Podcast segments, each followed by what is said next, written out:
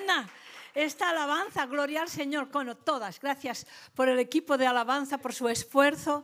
Gracias por cada uno de los que estáis aquí, porque esta mañana va a ser una mañana grandiosa, porque usted ha decidido venir. Amén. Y cada uno, cuando nosotros tomamos la mejor decisión en el lugar que vamos, se convierte en el mejor lugar que podríamos estar. Amén. Así que a todos muy bienvenidos esta mañana y vamos a levantar una oración antes de que se sienten. Señor, una vez más, estamos tan agradecidos, Dios, de este tiempo de calidad que podemos pasar contigo en tu presencia. Señor, estamos tan agradecidos que seas nuestro Dios y nuestro Padre. Ahora, Dios amado, una vez más te pido, Señor, que a través del Espíritu Santo traiga, Señor, revelación de la palabra que tú has puesto en mi corazón para compartir esta mañana. Y nosotros abrimos nuestro corazón para recibirla y nuestra mente, Señor, para entenderla. En el nombre de Jesús, a ti toda la gloria, honra y honor. Amén y amén. Pueden tomar asiento, queridos. Ah, qué bueno. Bueno, pues ya han conocido a nuestra tercera hija. Sí, yo siempre tengo que decir, tengo tres hijas y un hijo, así que cuando me dicen, ¿con quién viene? ¿Con la primera? o con la segunda o con la tercera. Te digo, sí. ¿Qué decir? A veces me dicen por la calle o personas que me conocen, he visto tu hija, ¿cuál? La, la primera, la segunda o la tercera. y ella es la, ella es la, ella es, la segunda. No, es la, a ver, a ver. La primera es Rosa, que la conocéis. El segundo es Jordi, que también ha venido. La tercera es ella. Y la cuarta la tengo Alicante. Eh, la cuarta es la más pequeña. La cuarta, ella yo pensaba que sería la última, pero se ve que no, que quedó algo que no. y, vino la que no esperábamos. Yo me pensaba que había entrado en una menopausia adelantada, pero digo, bueno, sí, estaba convencida, digo, uh, qué raro, ¿no? Pero no, no es, es esto. Pero ellas están contentísimas, la tercera y la cuarta, porque la verdad es que se llevan unos años de diferencia, ¿no? Pero eh, una no puede vivir sin la otra. Yo digo que venían para ser mellizas, pero Dios tuvo misericordia de mí y pensó, venga, démosle un tiempo de descanso. Pero para ellas es como si fueran mellizas. Bueno, en fin, pues ella es nuestra tercera hija y he estado muy contenta esta mañana que haya podido venir y que la hayan podido conocer. Ella se ocupa de la área de, de la juventud de la iglesia, jóvenes que quizás han subido en la iglesia algunos y otros que no han subido para nada en la iglesia, ni sus padres vienen a la iglesia, pero ella está haciendo un trabajo grandioso con jóvenes que la única referencia de un hogar estable, de una vida feliz, de una vida de bendición, es la iglesia. Amén. Es Jesús. E, e, es, es, un trabajo difícil, yo la admiro, muchas veces le digo, te admiro hija, porque veo todo lo que graban y cómo lo hacen, te admiro, porque no es fácil llegar al corazón de estos jóvenes que la sociedad pues los ha a muchos desechado y a otros les ha marcado un camino totalmente erróneo. Pero qué bueno que también Jesús ha venido para ellos y que poco a poco poco a poco van entendiendo. A mí me hace gracia porque siempre sigo, claro, cuando con los, con los jóvenes y con los menos jóvenes, pero que también tienen sus reuniones, ahí hoy el pastor pues ya nos han excluido. Nos han dicho que lo mejor que podemos hacer es orar desde casa. para que sus reuniones vayan bien. Pero yo lo, yo lo sigo y veo los vídeos. Y saben, una, de las cosas que me, ha, y a veces lo he compartido con ella, que me ha encantado es que he visto jóvenes que cuando entran y escuchan, por ejemplo, las alabanzas o el mensaje, que es muy diferente que aquí, pero están así, como queriendo decir, ¿dónde me he puesto? ¿Qué es esto? Es otro mundo, me habré descolgado del planeta Tierra. Y ves que no, que no hacía ningún plan. Y ahora, con el tiempo, ves que ya levantan las manos. Y que estos jóvenes están trayendo a otros jóvenes que tienen la misma actitud. Se los miran así, quieren decir, en el instituto eres un perdido, tío. Y aquí levantas las manos. Pero qué bueno, ¿eh? Qué bueno poder llegar a esta juventud. A todos. Ah, este es nuestro Dios. Bueno, ya habiendo dicho esto, gloria al Señor, vamos a entrar ya en la palabra que Dios ha puesto en mi corazón para compartir esta mañana y yo la he titulado Cuando la presencia de Dios llega a nuestra casa. ¿Eh? Y he puesto dos títulos. Aquí no lo he dicho muchas veces, pero en Balaguer sí, es que yo no soy de títulos. O sea, yo empiezo una predicación y hago un título. A media predicación cambio el título. Y al final de la predicación por los dos títulos. Ya, ya, y entonces ya no sé dónde voy. Ah, ah, o sea, no sé dónde voy, sí. No sé dónde, qué, qué título pongo. Entonces, cuando la presencia de Dios llega a tu casa, es el primer título que puse. Y valorando y honrando la presencia de Dios en mi casa es el segundo título quédese con el que quiera una vez haya predicado. ¿Verdad? Es tan importante valorar la presencia de Dios. Es tan importante. Es tan importante amar a Dios y valorar que hemos abierto nuestro corazón y que no hemos recibido cualquier cosa. Hemos recibido a Jesús, al Hijo de Dios, a este Dios que no se ve, pero que mirando a Jesús dice que es el Dios visible del Dios invisible, es la imagen del Dios visible habiendo visto a Jesús. Entonces, la verdad es que preparándome esta predicación, vamos a entrar en la lectura. Es una lectura un poquitín larga, pero a mí me gusta la palabra y no me importa si es larga la, la lectura. Y yo quisiera que esta mañana usted se animase o sea, estoy haciendo esta predicación, me preparé esta predicación para, para que usted vaya a su casa desafiado, ilusionado, apasionado, deseoso de volver a congregarse el domingo que viene agradecido a Dios durante todos los días de la semana porque Él es su Dios. Amén. Este es el deseo de esta predicación. Claro que cuando vamos a leer la lectura usted me va a decir, ¿Eh? ¿qué dice? Pero se pone mejor, ¿eh? La lectura yo la leo porque es donde lo he sacado, pero se va poniendo mejor. Así que en Primera de Crónicas capítulo 13 y verso del 9 al 14. Si está en la pantalla bien, así. Y si no, pues ya de esto. Bueno, vamos a leerlo. Cuando llegaron al campo de trilla de Nacón, los bueyes tropezaron y Uza extendió la mano para sujetar el arca. Entonces se encendió el enojo del Señor contra Uza y lo hirió de muerte porque había puesto su mano sobre el arca. Así que tendré ganas de volver la semana que viene, sí, pastora. Pero esa palabra, ¿eh? Continúa.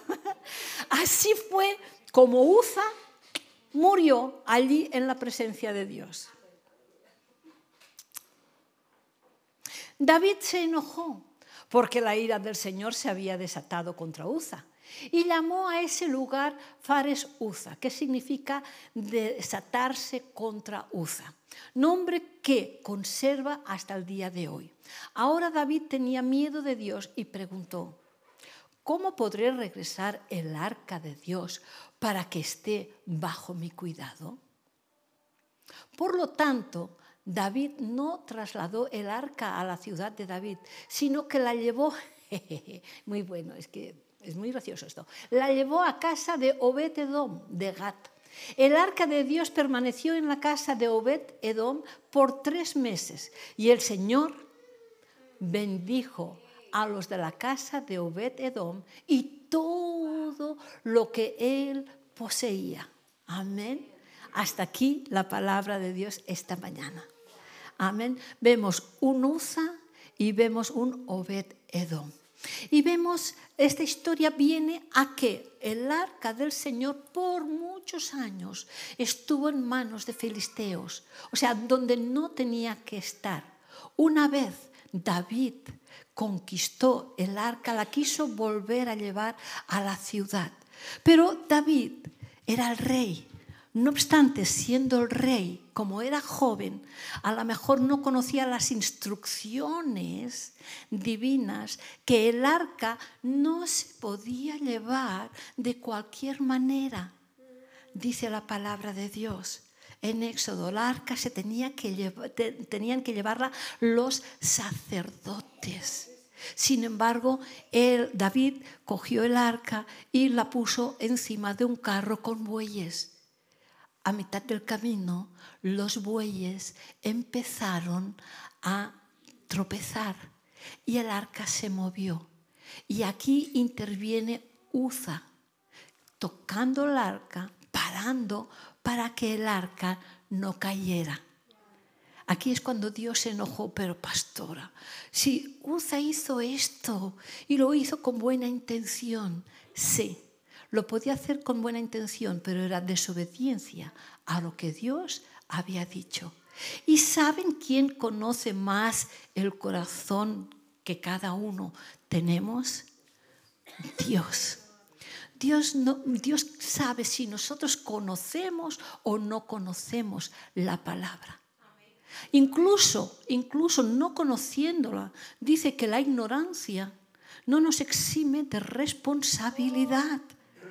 David no conocía, había sido joven, había estado con corderos, con todo esto, y de golpe y porrazo pues, mm, pasó a ser rey y a lo mejor no conocía esta instrucción. La Biblia nos dice no conocía. ¿Por qué? Porque el, arca también había estado años fuera del pueblo de Israel. Pero no obstante, vuelvo a decir lo mismo, la ignorancia no nos exime de responsabilidad. Ahora, Uza ya era mayor. Uza ya conocía, ya tenía que conocer, tal como el Señor, las instrucciones que Dios había dado. Y Uza dice, no tuvo temor, no tuvo reverencia, no tuvo este de, de, pensar, wow, esto no lo puedo hacer. Y Uza paró que el arca de Dios no cayese con las manos. Y esto hizo que Dios lo hiriese y Uza muriese. Ahora usted podrá pensar, ¿qué Dios tan malo o qué Dios tan enojado? ¿Saben? No, no es que tengamos un Dios ni malo ni enojado. David, aunque era rey, traía el arca y la llevaba por carros cuando esto no tenía que ser. Ahora, Uza tomó la decisión de ignorar una orden de Dios e hizo lo que le pareció a él bien, pero no a Dios, porque fue una decisión basada a la indiferencia de las instrucciones de Dios. ¿Saben? A veces nosotros tomamos decisiones basadas a la indiferencia de lo que Dios pone en su palabra. No nos importa lo que Dios diga en su palabra, nosotros hacemos lo que nos parece mejor. Y así lo repetimos una y otra vez, o así lo repiten una y otra vez. Y a veces las cosas no funcionan bien. A veces hay vidas que las cosas no les va bien y dicen, no sé por qué no me va bien, porque voy a la iglesia, porque escucho la palabra, pero a la hora de tomar decisiones, ¿cómo las tomas? ¿Basadas a lo que enseña la palabra o basadas a tu buena intención? O basadas a tu buena intención. Dios no mira nuestras buenas intenciones, Dios valora nuestra obediencia. Aleluya. No valora las buenas intenciones, valora la obediencia si se alinea a lo que la palabra de Dios nos enseña. La temeridad de Uza, queridos, fue más que una acción por un reflejo o un instinto. Dios hirió a Uza. ¿Por qué? Porque su acción estuvo basada en una desobediencia con buena intención, pero no obstante desobediencia. Amén. Por eso es tan bueno, tan bueno venir a la iglesia y escuchar la palabra.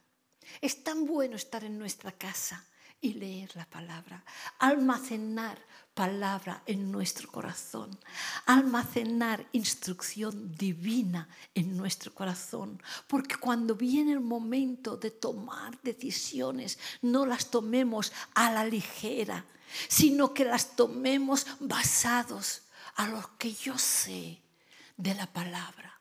Y digo que Dios sabe lo que hay en nuestro corazón, porque a veces el ser humano quiere engañar incluso a Dios.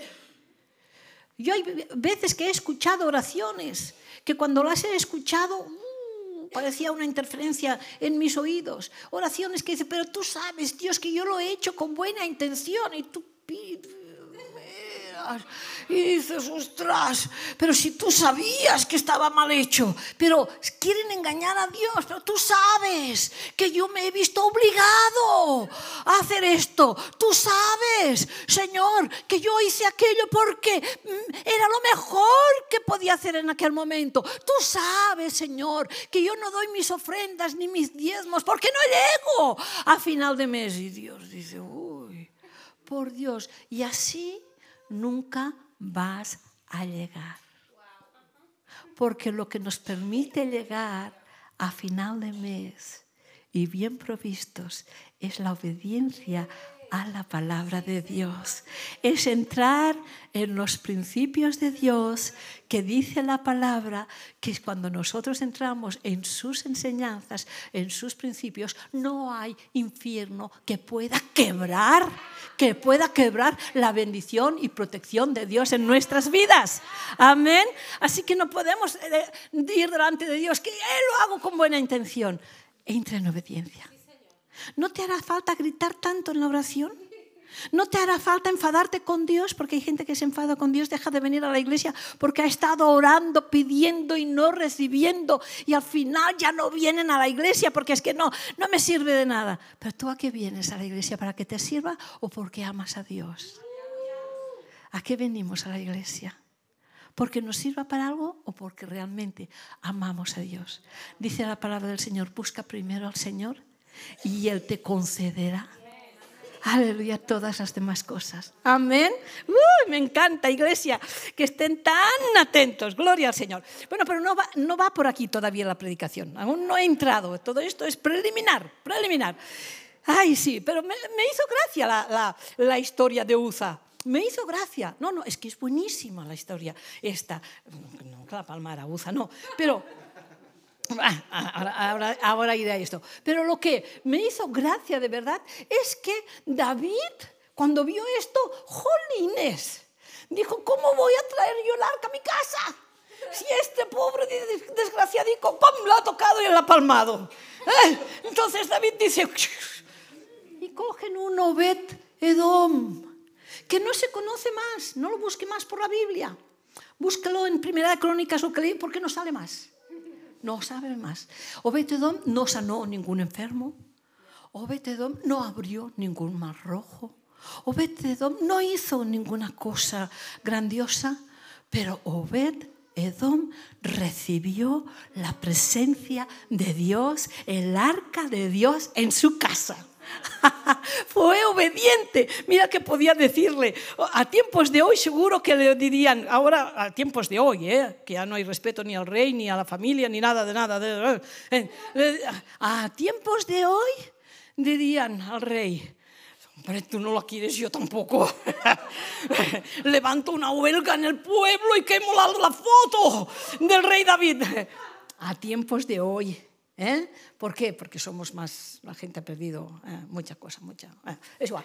El caso es que David no la quiso y se la facturó a, a, Obetedom. Yo imagínense que ya me imagino Obetedom diciendo a su esposa, wow, van a traer el arca, pero ni se te ocurra acercarte. Los niños, por Dios, que no la toquen. Guárdalos, que no se acerquen. Si tu madre quiere pasar el polvo, bueno, pues que lo haga.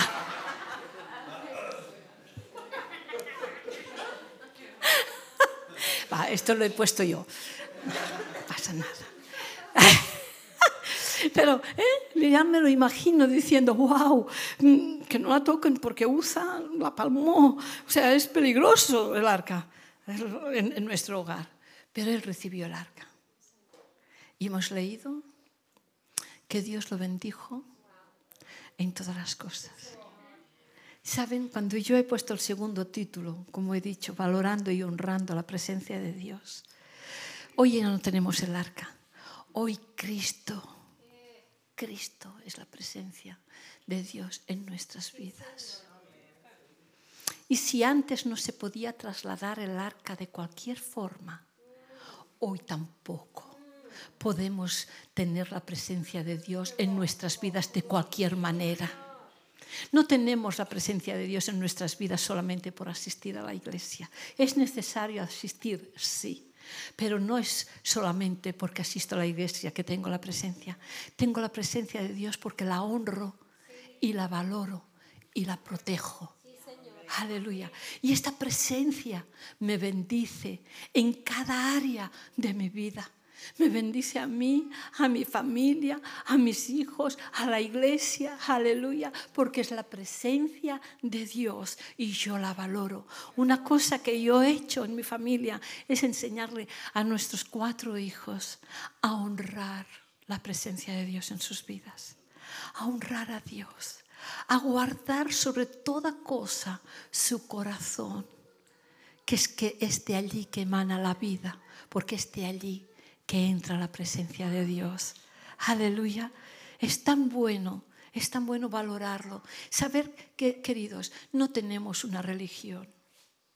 No tenemos un profeta, un líder religioso a quien seguimos y a quien por él lo damos todo. No, no, no, no, no. Tenemos a Jesús, a Jesús, al Hijo de Dios, aquel que nos amó tanto tanto que se dio a la cruz por cada uno de nosotros. Aquel que se puso en el lugar que nos correspondía vivir a nosotros, un lugar de maldición, uh, para darnos a nosotros un lugar de bendición. Ya aquí, ya aquí en la tierra. Aleluya. Hay gente que dice, no, yo soy cristiano, pero un día en el cielo yo sé que todo me irá bien. ¡Wow! Empieza a creer que todo te tiene que ir bien aquí en la tierra. Empieza a creerle a Dios que es aquí. Empieza la eternidad aquí. Aleluya. Y Dios está bueno que cuando nos ha dejado su palabra, cuando nos ha dejado sus principios, sus estatutos, no es para que nosotros seamos unos, unos religiosos amargados, desdeñosos, porque tenemos que cumplir cosas que no nos vienen en gana. Pero bueno, es para que un día en el cielo no tenga que estar mal. Sino, no, nos lo ha dejado para que aquí, venga lo que venga nos encontramos en la situación que nos podamos, nos podamos encontrar. ¡Wow! Mi fe con Dios me hace volar por encima de las aguas. Aleluya. Mi fe con el Señor me hace avanzar. Aunque haya gigantes en mí, frente a mí, me hace avanzar. Aunque me encuentre mares rojos, me, los, me, me ayuda a abrirlos. Aleluya. Este es el privilegio. Este es el privilegio que tenemos de ser hijos de Dios, de tener una iglesia que es nuestra casa. Oh, aleluya. Si valoramos la presencia de Dios en nuestras vidas, valoramos la iglesia. ¿Sabe? Este lugar sin usted es un lugar vacío. Pero este, este lugar, cuando nos reunimos, pasa a ser casa de Dios y puerta del cielo. Por eso es tan importante amar, amar la casa tener conciencia que somos la familia que Cristo ha unido aquí, en esta ciudad, cada uno de nosotros para avanzar con el reino de Dios. Amén. Aleluya. Así que Uza se equivocó al pensar que no importaba quién cargara el arca. Uza se equivocó al pensar que no importaba cómo fuera cargada el arca, porque él como persona responsable tenía que saber lo que decía la palabra de Dios. Y Uza se equivocó al pensar que Dios no podía cuidar el arca por sí mismo. El arca era la presencia de Dios. Se equivocó al pensar que Dios no podía cuidar de su presencia eh, por sí mismo. ¿Saben? Y como he compartido esta mañana con los voluntarios.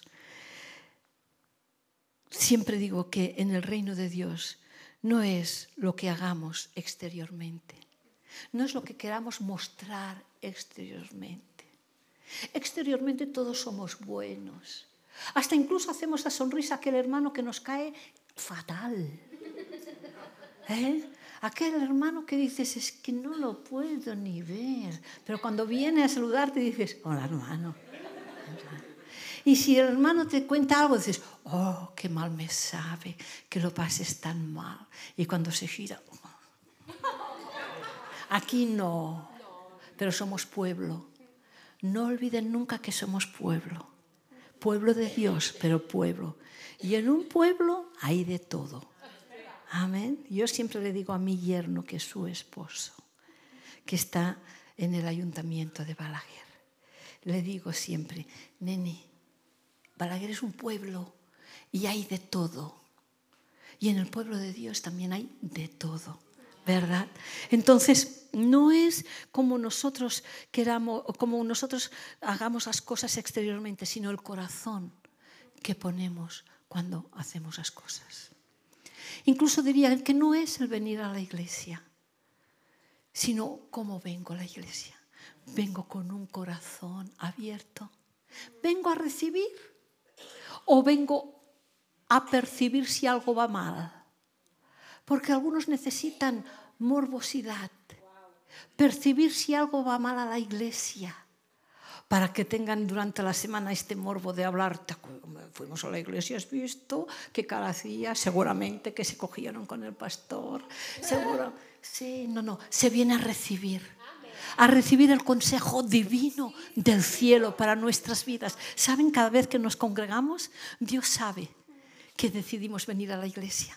Y Dios ya tiene la, la, palabra preparada para cada uno de nosotros. aleluya, aleluya. A Dios no se le escapa nada ni nadie.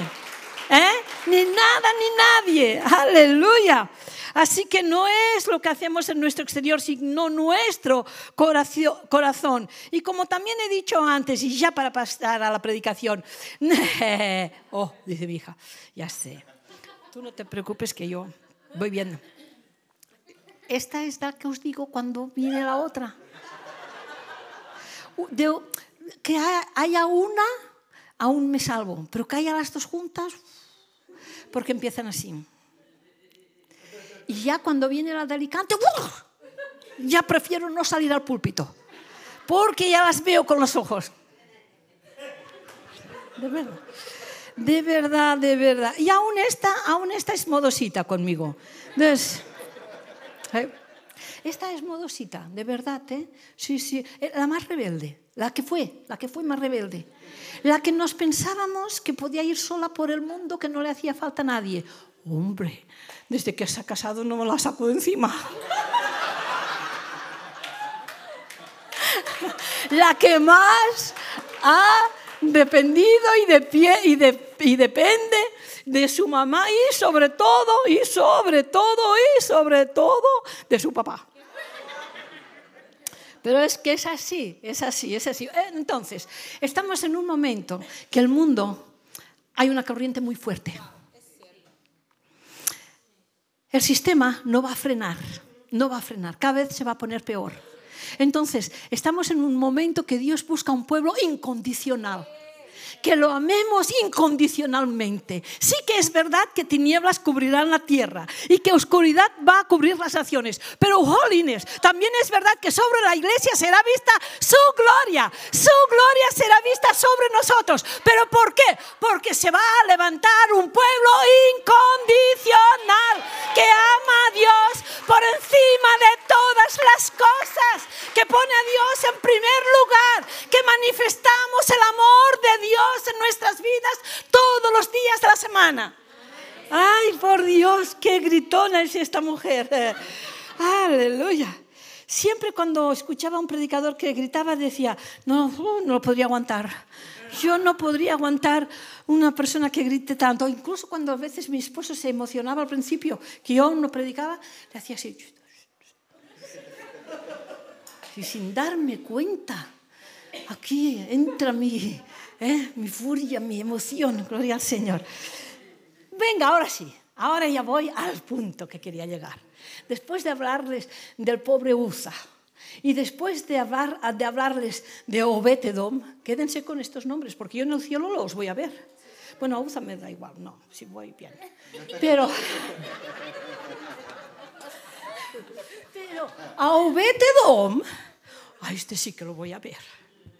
Hombre, y le voy a decir, ¿qué, ¿cuánto te admiré por lo buen hombre que fuiste?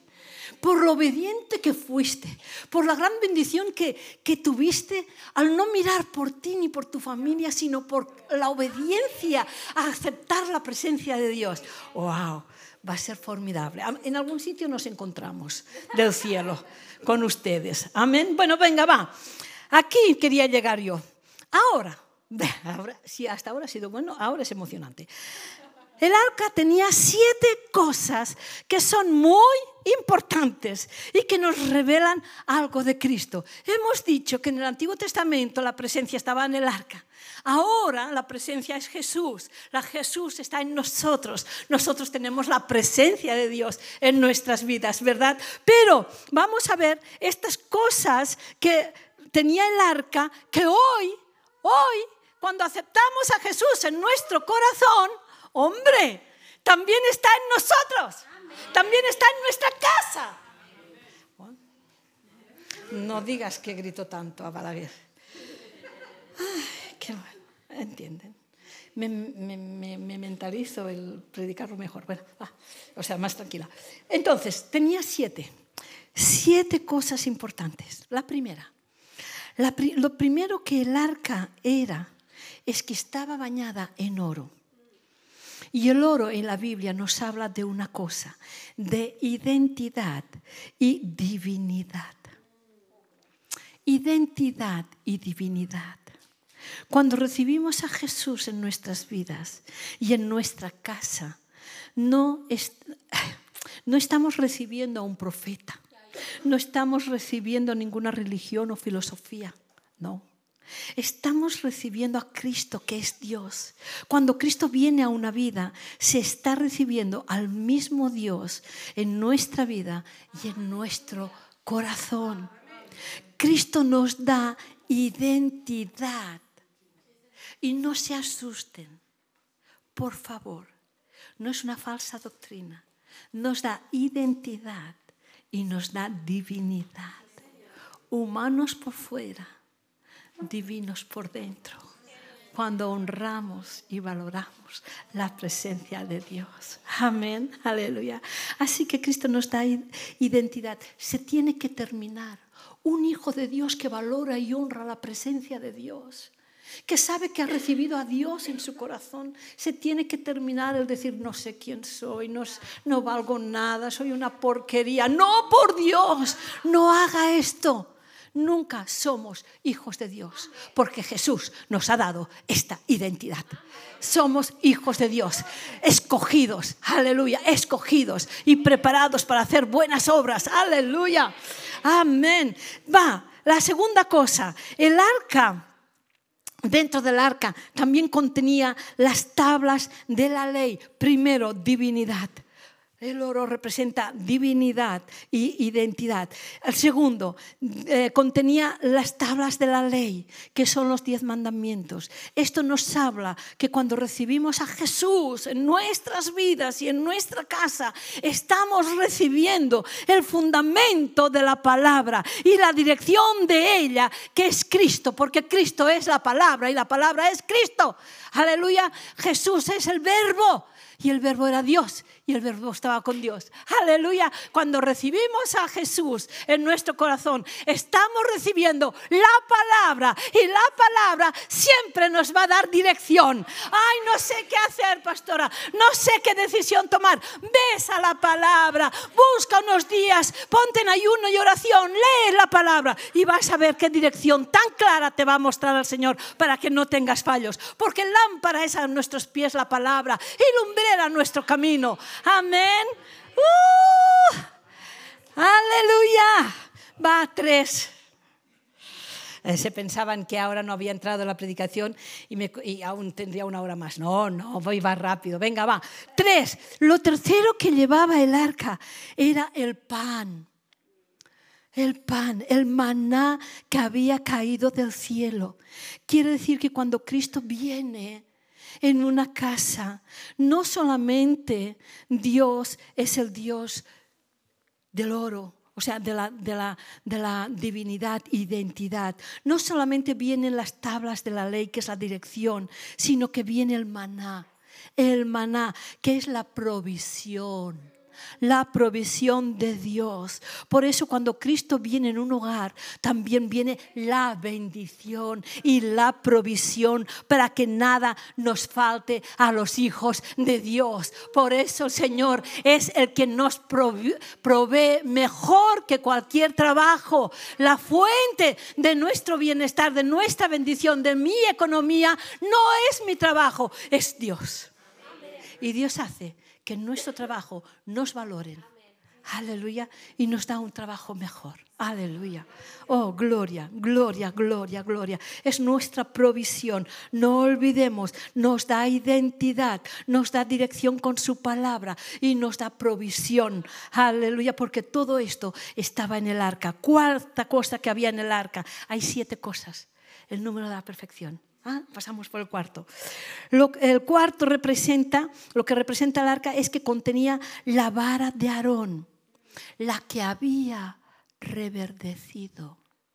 ¿Se acuerdan que cuando Moisés tuvo que reunir a todos los príncipes de Israel y dijeron, bueno, vamos a ver a quien Dios llamó cada príncipe de cada tribu, va a poner una vara seca y va y la vara de Aarón que les, ah, y la vara, perdón, y la vara que le salga hojas y la vara que reverdezca, esa es la persona que el Señor escogió.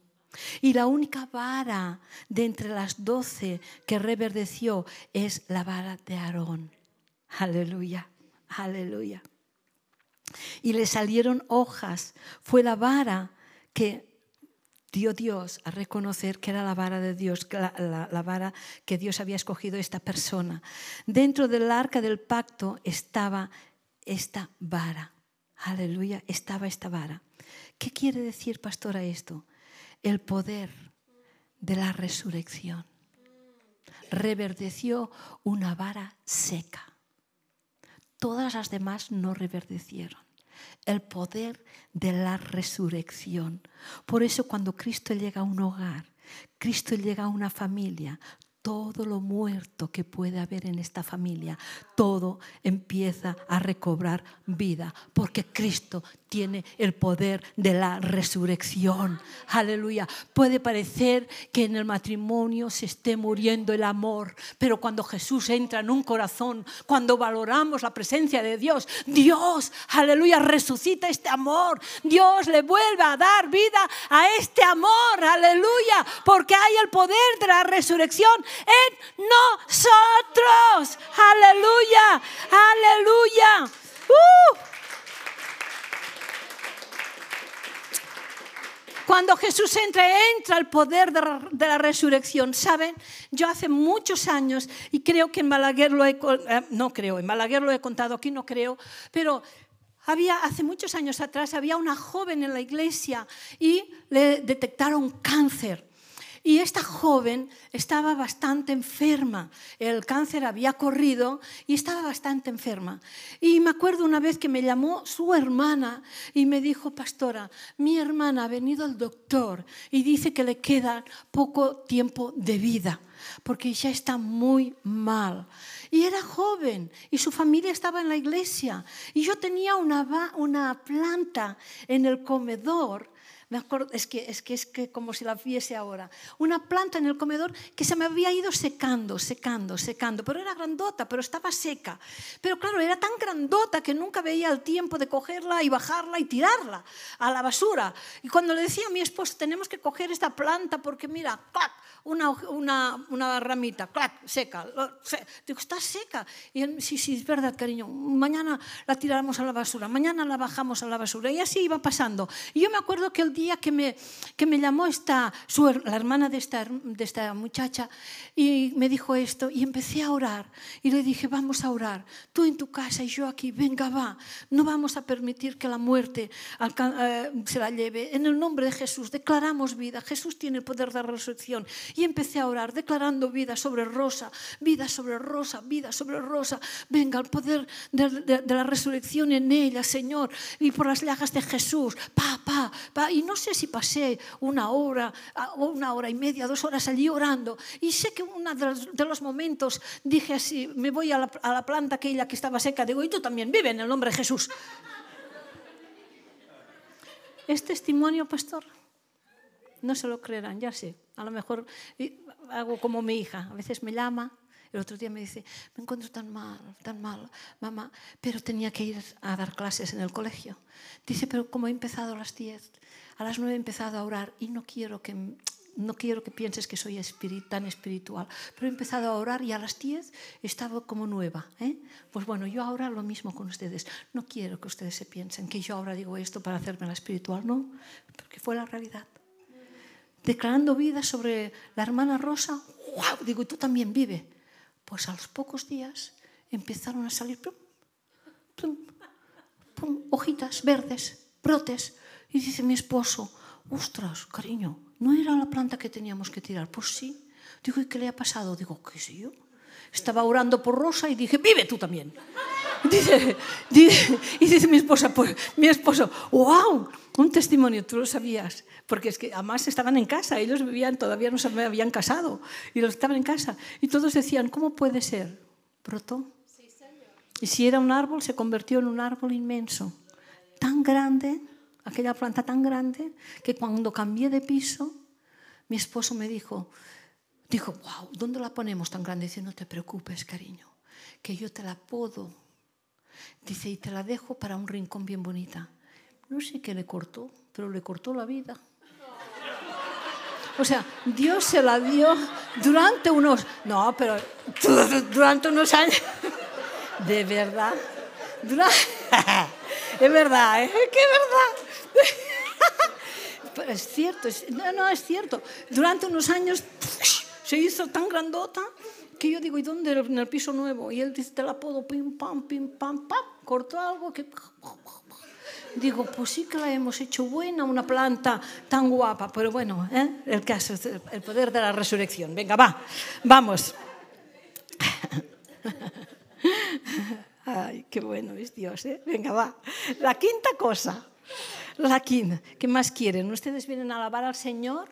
¿Eh? Aparte del privilegio que ustedes tienen de entrar en la alabanza y alabar al Señor, descargarse de todas las cargas, porque cuando entramos aquí y empezamos a alabar, no es para tener la mente en los problemas, ¿eh? es para sacarnos la mochila y decir, eh, wow, aquí estoy, Señor. ¿eh? Aparte de hacer esto, aparte de recibir el consejo de Dios en su vida, para que su vida le funcione mejor, aparte ríen, ¿qué más quieren? Amén. Quinta cosa. ¡Wow! ¿Saben lo que había en la barca? Los querubines. Los querubines. Habían dos, querubines con las alas extendidas hacia arriba en el arca, que extendían las alas hacia el centro. En la Biblia los querubines tenemos que saber qué significan los que protegen. Por eso cuando Cristo viene a una vida, la protección de Dios entra en nuestra vida y en nuestro hogar. Aleluya. Cuando recibimos a Jesús hay protección para nosotros y protección para nuestra familia. Amén. Sexta cosa que hay en el arca. No solamente había los querubines, sino sino en el centro había algo conocido como el propiciatorio. ¡Wow! es que yo disfruté preparándome esta predicación. Disfruté. Al, al, punto número 7 ya buscaba el 8. Y Dios me dijo, no busques más, porque el 7 es la perfección. Había siete cosas. Aleluya. Así que el sexto dice que se llamaba, un lugar que se llamaba el propiciatorio donde el sacerdote derramaba sangre para el perdón de los pecados. Por eso, hermanos, no me voy a emocionar, pero lo voy a decir profundamente. A ver si consigo decirlo con una voz profunda que pueda calar en su corazón. A veces cuando me oigo yo predicar, que, ay, pienso, Dios mío, ¿por qué grito así? Seguro que solamente la palabra habrá resbalado en los corazones. Tengo que ir más profundo. Así que ahora voy más profundo, porque es muy importante. Donde el sacerdote derramaba sangre para el perdón de los pecados. Por eso cuando Cristo viene a una vida, también viene la sangre de Jesús, que nos limpia de todo pecado. No te quedes pensando en tu pasado.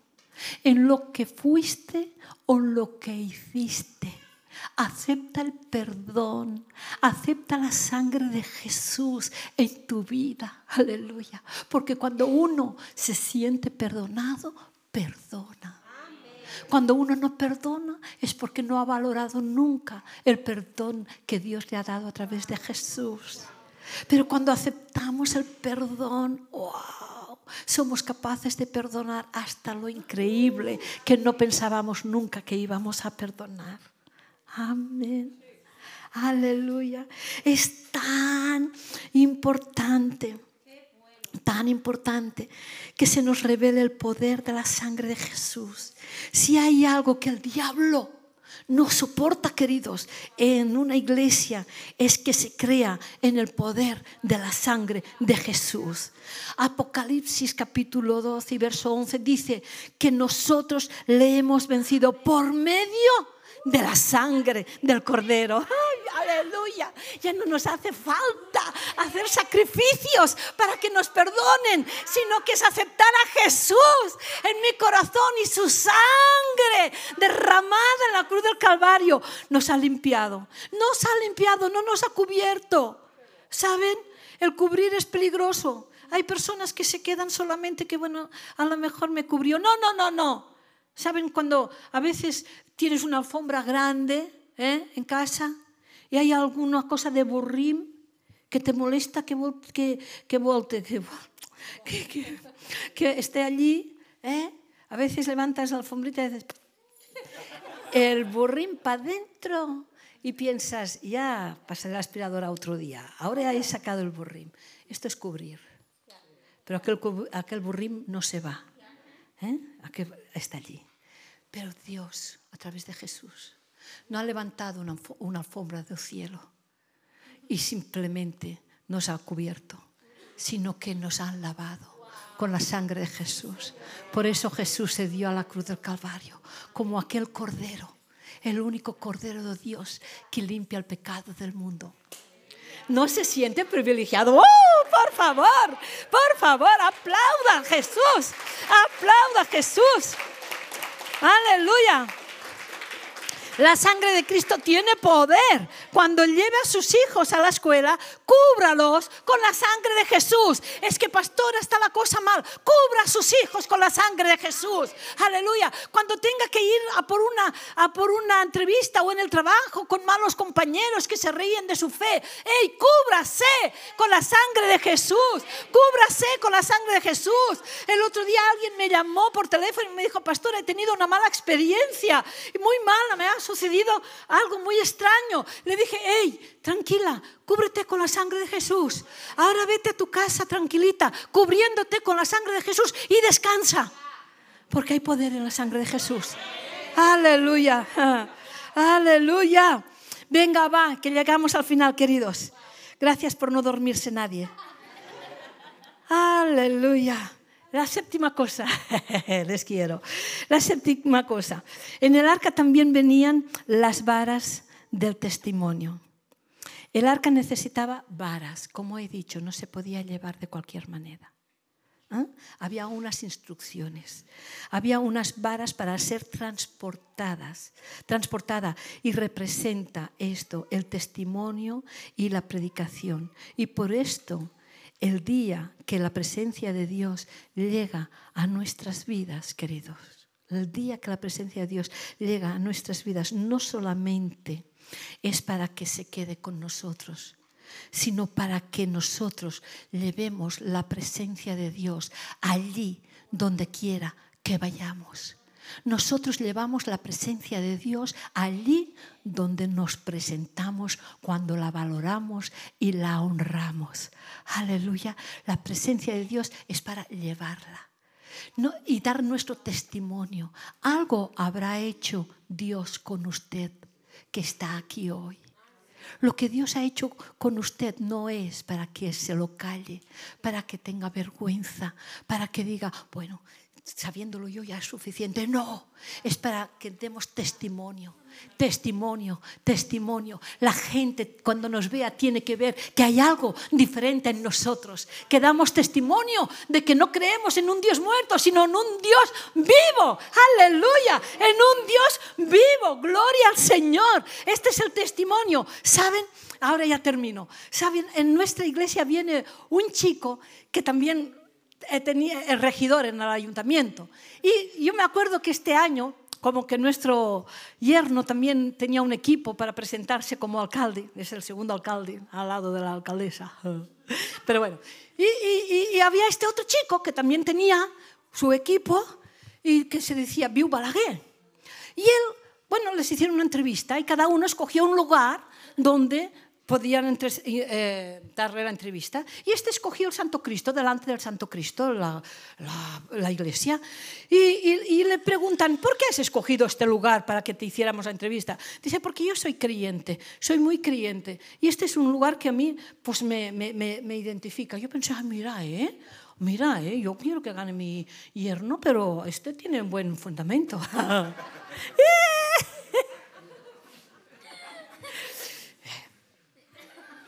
Pues, y resulta, queridos, ahora no se lo querrán creer, bueno, sí que me van a creer. Resulta que como que estaba en el ayuntamiento con su esposo, un día se le acerca a mi yerno y me dice, yo me gustaría hablar con tu suegro. Y mi suegro y mi yerno dice, sí, porque tengo problemas. Dice, pues te aconsejo que hables con él. Bueno, habló con el pastor y lo tenemos a la iglesia. Los martes en oración, domingos a la mañana, domingos a la tarde. Aleluya, aleluya. Así que la próxima vez que se presente, a lo mejor se, le hacen la entrevista delante de la iglesia. Pero por, por el testimonio, por el testimonio. Él creía, este chico creía, pero veía que no había fuerza en lo que creía wow, pero tuvo la, ocasión de acercarse a Guifré y decirle, hey, tu suegro, predica la palabra, me gustaría hablar con él, tengo estos problemas. Y Guifré dice, vale, por el testimonio. Lo que ha hecho Dios con nosotros no es para que lo guardemos, es para que demos testimonio día a día. Aleluya. Para que la gente pueda ver que vivimos con un Dios poderoso y glorioso.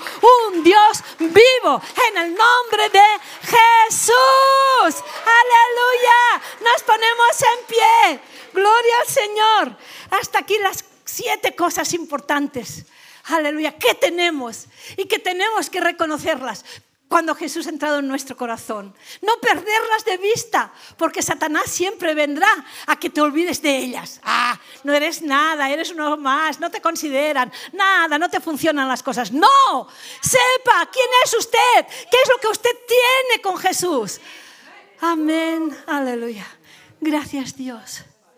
Gracias Dios por darme una vez más tu respaldo, Señor, para poder predicar tu palabra. Por mis fuerzas imposibles, Señor. Pero tú en mí, Señor. Aleluya. Te doy millones de gracias, papá.